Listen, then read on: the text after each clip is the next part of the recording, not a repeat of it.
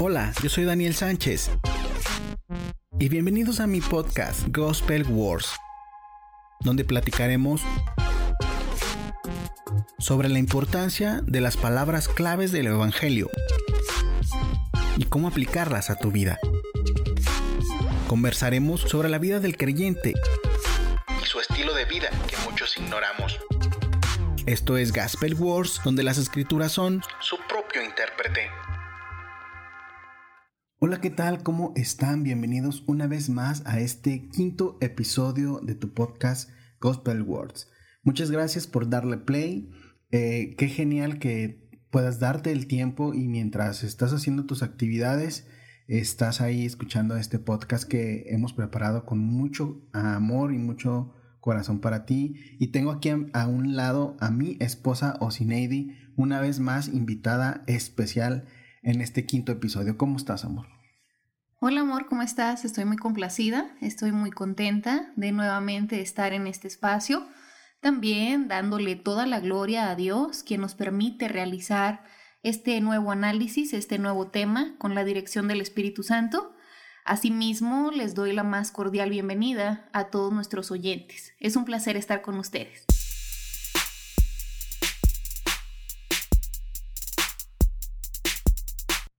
Ok, imagínese que nos pongamos en esta situación. Usted y yo pedimos una audiencia con el presidente de la República y qué contestación cree que nos puedan dar. Aunque tal vez sea una respuesta muy cortés, no nos permitirían estar o platicar directamente cara a cara con el presidente de la República, ¿verdad? Sin embargo, esto no sucede con la máxima autoridad, nuestro, el dueño del universo, nuestro Señor de señores, Jesucristo, ¿verdad, amor?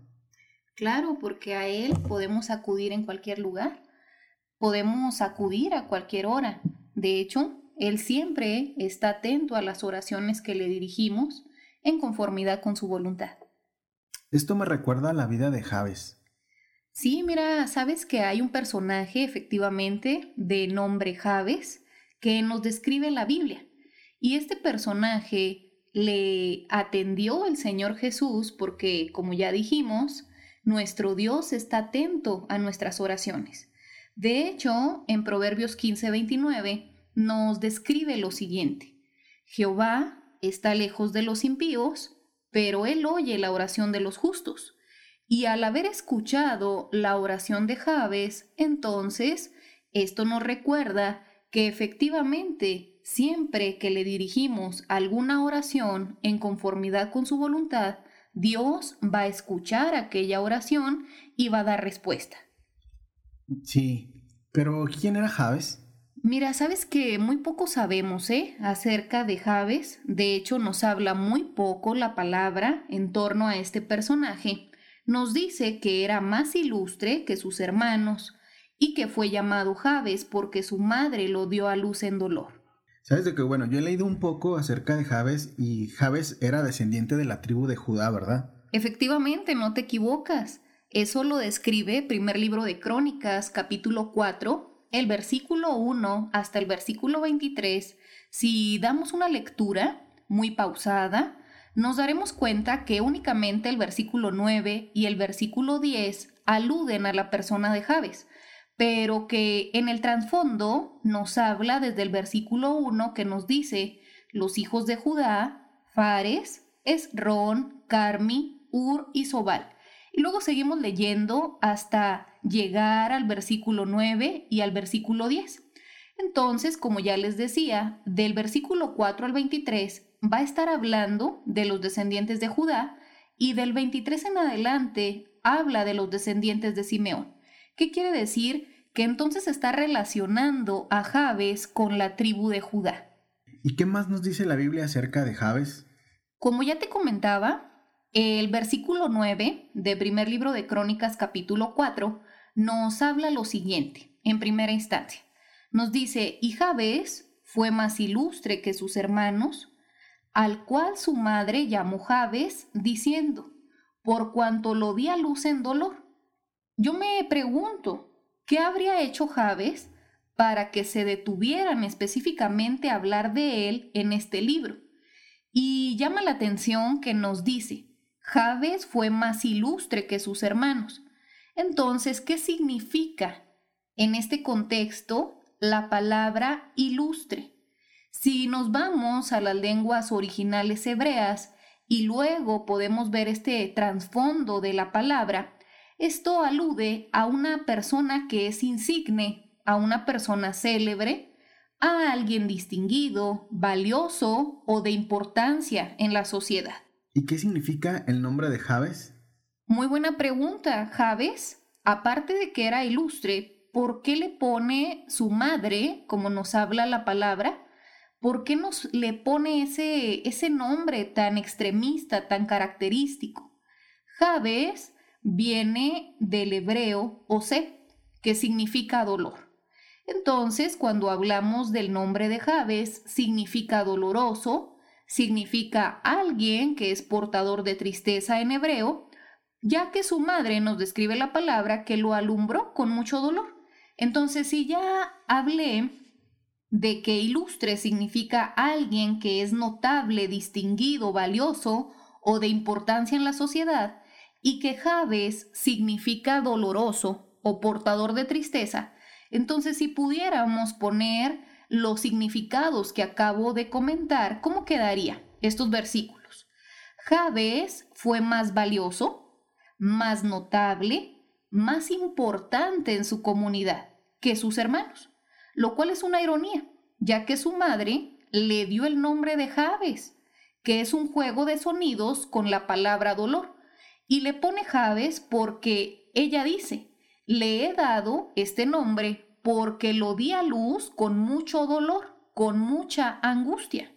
Entonces, la mamá de Javes lo marcó toda su vida con ese nombre tan extremista, ¿no? Efectivamente, imagínate que sus amigos, que sus conocidos o sus allegados, cuando él venía caminando desde lejos, cuando le gritaban, oye Javes, oye portador de tristeza, oye nacido con dolor, entonces estamos hablando que la madre de Javes efectivamente lo marcó porque su nombre, reitero, significa dolor. Pero hasta ahí terminó. ¿Es todo lo que la Biblia dice acerca de él? No, de hecho también tenemos el versículo 10 de primer libro de Crónicas capítulo 4. Le voy a dar lectura si me permites. Nos dice así, e invocó Javes al Dios de Israel, diciendo, Oh, si me dieras bendición y ensancharas mi territorio, y si tu mano estuviera conmigo y me libraras de mal para que no me dañe. Y le otorgó Dios lo que pidió. ¿Y qué quiere decir cuando dice, si me dieras bendición? Mira, pues estamos entrando al punto 2 de este episodio porque ya hablamos como punto 1 acerca del personaje, acerca de Javes, su persona. Pero en este punto 2 él hace una oración, él le pide algo a Dios.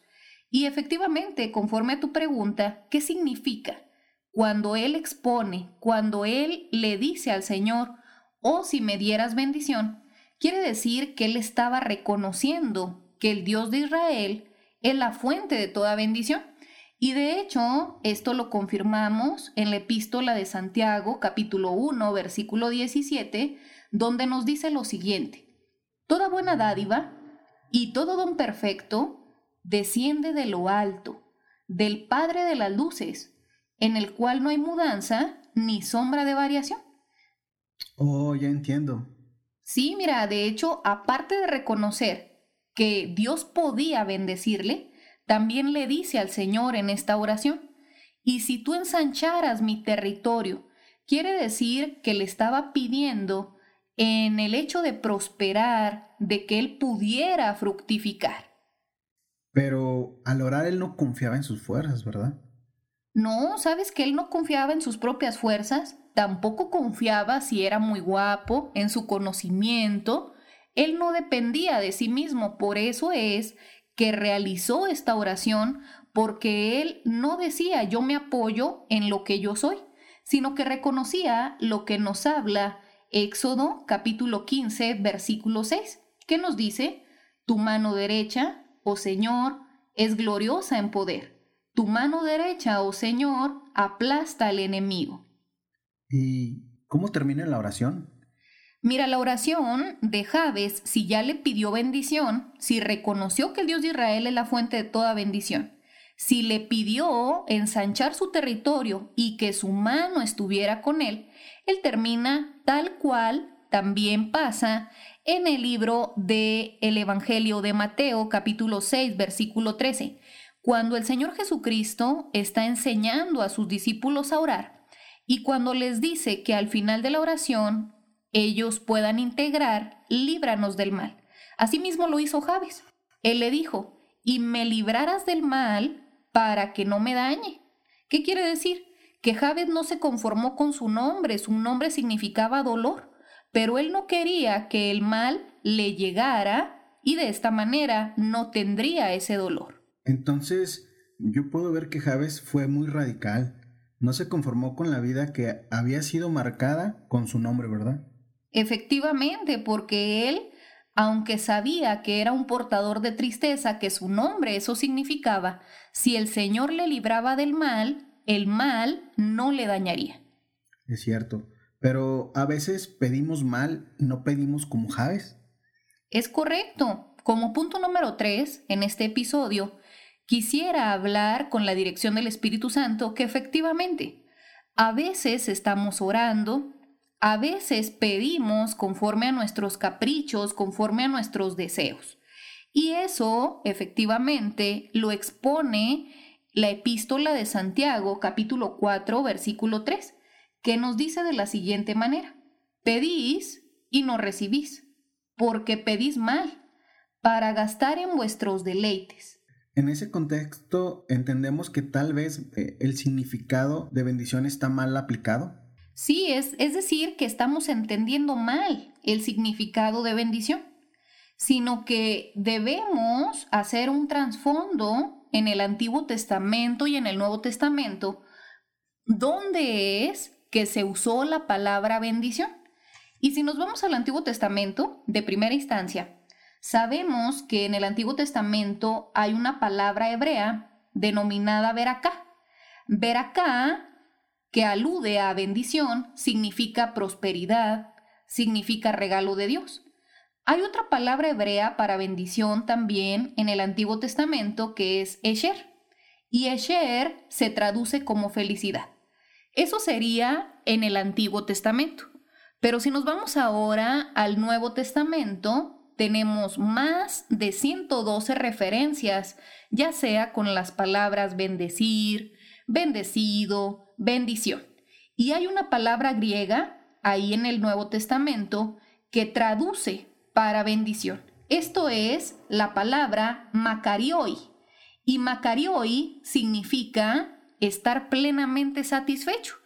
Quiere decir que bendición es igual a estar plenamente satisfecho.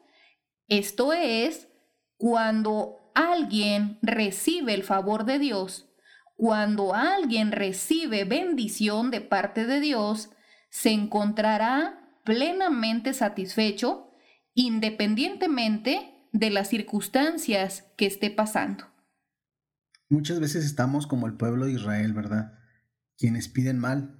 Efectivamente, el pueblo de Israel era un pueblo que se quejaba bastante. Era un pueblo que lloraba bastante porque sus deseos o aquellos deleites, aquello que ellos pensaban que sería su bendición, su falsa bendición, no se las contestaba el Señor. Y entonces ellos estaban exigiéndole a veces, tentando a Dios, y se hacían una pregunta, ¿por qué Dios no me da lo que le pido tanto? Y eso nos lo expone el libro de Números, capítulo 11, versículo del 18 al 23. Le voy a dar lectura si me permites. Pero al pueblo dirás, santificaos para mañana y comeréis carne, porque habéis llorado en oídos de Jehová diciendo, ¿quién nos diera comer carne? Ciertamente mejor nos iba en Egipto. Jehová pues os dará carne y comeréis.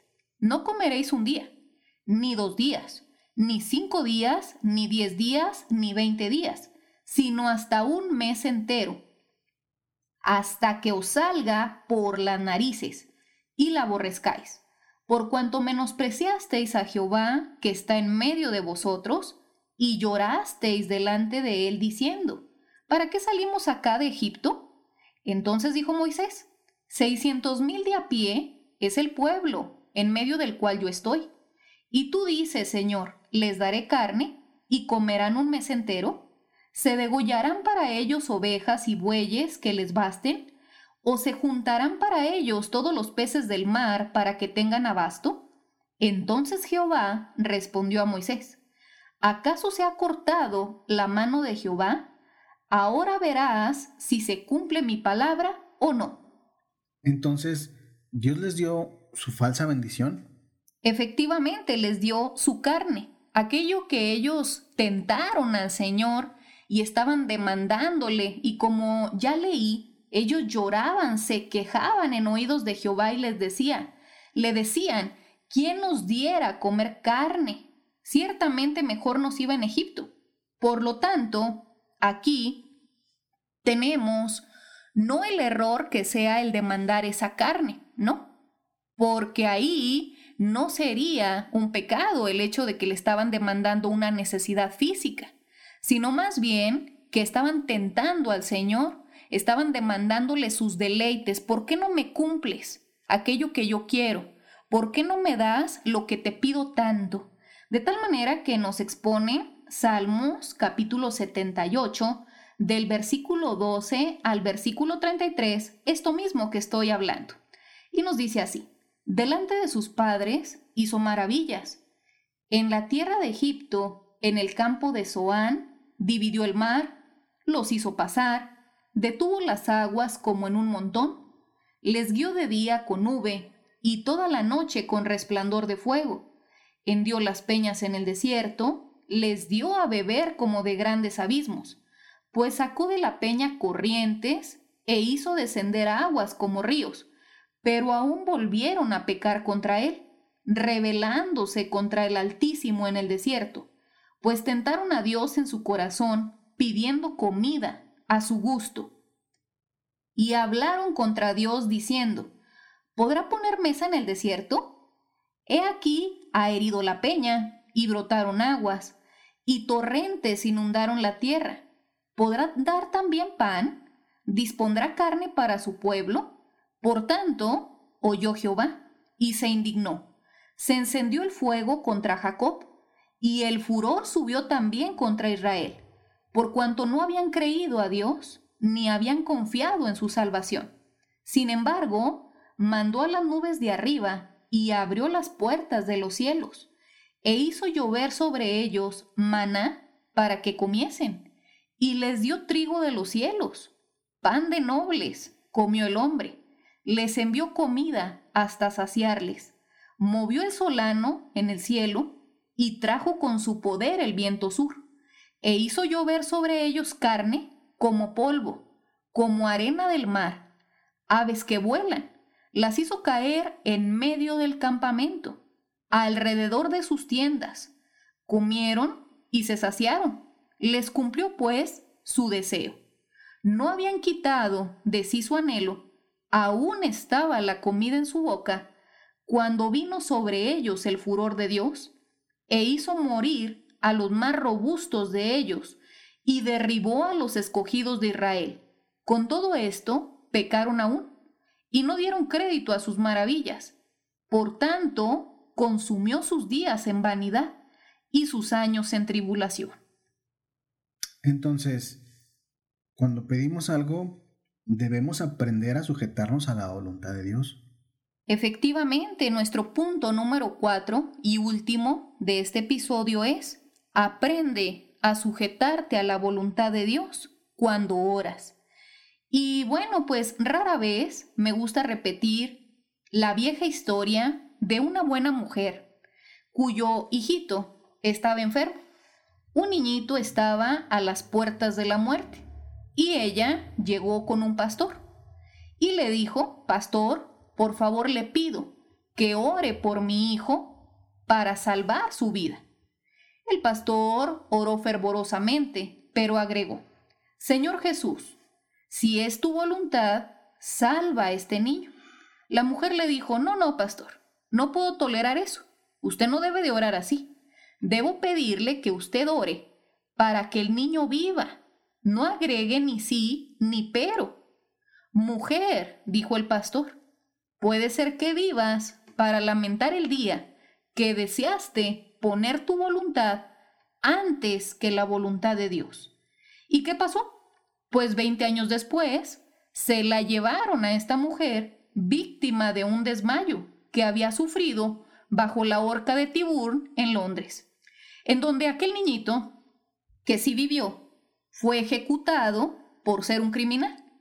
Aunque había vivido para ver a su hijo crecer, llegar a ser un hombre, hubiera sido infinitamente mejor para aquella mujer que el niño hubiese muerto, e infinitamente más sabio que lo hubiera dejado primeramente a la voluntad de Dios. Por lo tanto, queridos oyentes, no estemos tan completamente seguros que lo que consideramos una respuesta a una oración es una prueba de amor divino. Podemos abrirnos mucho espacio si buscamos primeramente al Señor cuando estamos en oración y le digamos igual que Javes, oh, si en verdad tú me bendijeras. También Jesús dijo así, ¿verdad? Sí, de hecho Jesús aprendió a sujetarse al Padre Celestial cuando Él estaba aquí en la tierra. De hecho, nos señalan dos pasajes en la Biblia. El primero se encuentra en Mateo, capítulo 26, versículo 39.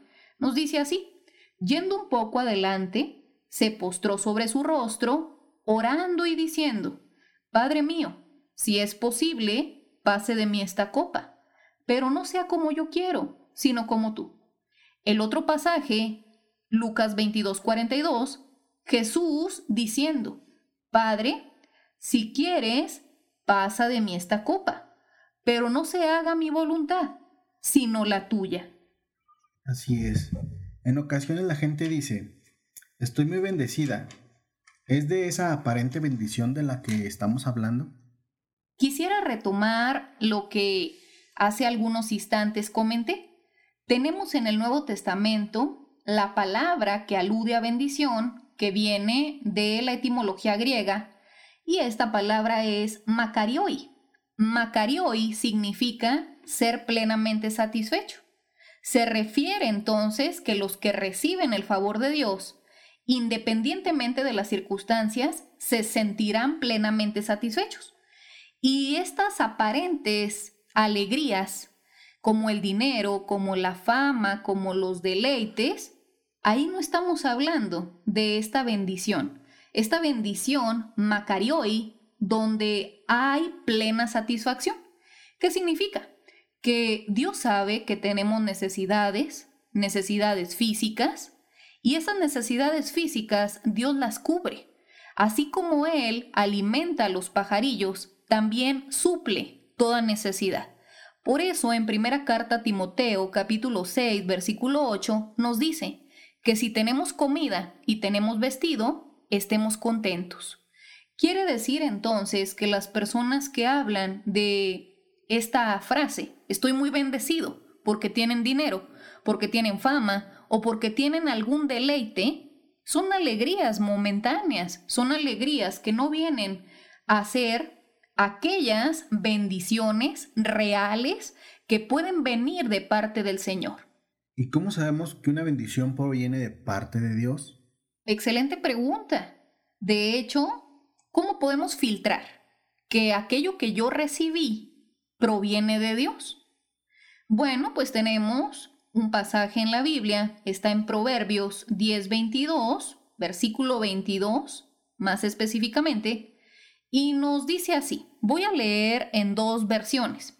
En la versión Reina Valera nos dice lo siguiente, la bendición de Jehová es la que enriquece y no añade tristeza con ella. Y en la versión Dios habla hoy nos dice así, la bendición del Señor es riqueza que no trae dolores consigo. ¿Qué quiere decir? Que estamos hablando que todo aquello que provenga del Señor, que viene de lo alto, que en el momento en el cual, como Javes describió, si tú me bendijeras, que toda buena dádiva, que todo don perfecto que desciende de lo alto del Padre de las Luces, es una bendición que no trae dolor consigo, es una bendición que enriquece, es una bendición que no añade tristeza, pero, sobre todo, aquello que Dios da, aquel regalo, aquella dádiva, no nos va a alejar de Él. Así podemos filtrar, podemos decir, aquello que yo tengo hace que me aleje de Dios, entonces aquello no provino de Dios. ¿Será que Dios tiene planes para nosotros? Efectivamente, si Él es nuestro dueño, Él es nuestro creador, Él es nuestro guía, proveedor, Él es nuestro todo, claro que Él tiene planes para sus hijos. Y eso lo expone el libro de Jeremías. Este profeta, Jeremías 29, versículo 11 al 13. Porque yo sé los pensamientos que tengo acerca de vosotros, dice Jehová, pensamientos de paz y no de mal para daros el fin que esperáis. Entonces me invocaréis y vendréis y oraréis a mí, y yo os oiré, y me buscaréis y me hallaréis, porque me buscaréis de todo vuestro corazón. Yo creo que debemos orar como Javes, si tú me bendijeras. Claro, es así, debemos de orar si tú me bendijeras, porque si yo empiezo a exigirle a Dios, ¿por qué no me bendices con aquello que te estoy pidiendo tanto? Aquella supuesta, aparente bendición, aquello que creemos que nos va a dejar satisfechos, pero no es así. Y que Dios conoce no únicamente el panorama del presente, sino conoce también el futuro, conoce también todo aquello que va a trascender, todo aquello que va a limitar nuestra relación con Él. Entonces debemos de tener cuidado con lo que pedimos y cómo lo pedimos, no ser como el pueblo de Israel que estaba demandándole, tentando al Señor, ¿por qué no cumples mi deseo? Y en Romanos 15:4 nos dice lo siguiente, porque las cosas que se escribieron antes para nuestra enseñanza se escribieron, a fin de que por la paciencia y la consolación de las escrituras tengamos esperanza. ¿Qué quiere decir esto? Que este personaje tan distinguido, Javes, Javes quedó plasmado lo que él hizo, esta oración tan imponente, de tal manera que nosotros aprendamos cómo pedirle al Señor y que siempre aquello que pidamos esté empatado con la voluntad de Dios. No sé tú, pero bueno, yo quiero orar como Javes. Ok, bueno, con esto hemos terminado nuestro quinto episodio. Espero lo puedas compartir con la persona que creas que pueda ser de bendición. Gracias por darle play, por escucharlo. Gracias por compartirlo. Te agradecemos mucho y una vez más, gracias a mi esposa por compartirnos este tema. Gracias, amor. Muchas gracias a todos nuestros oyentes. Esperamos que esta palabra sea de grande bendición para sus vidas y damos toda la gloria al Todopoderoso. Hasta luego. Hasta luego.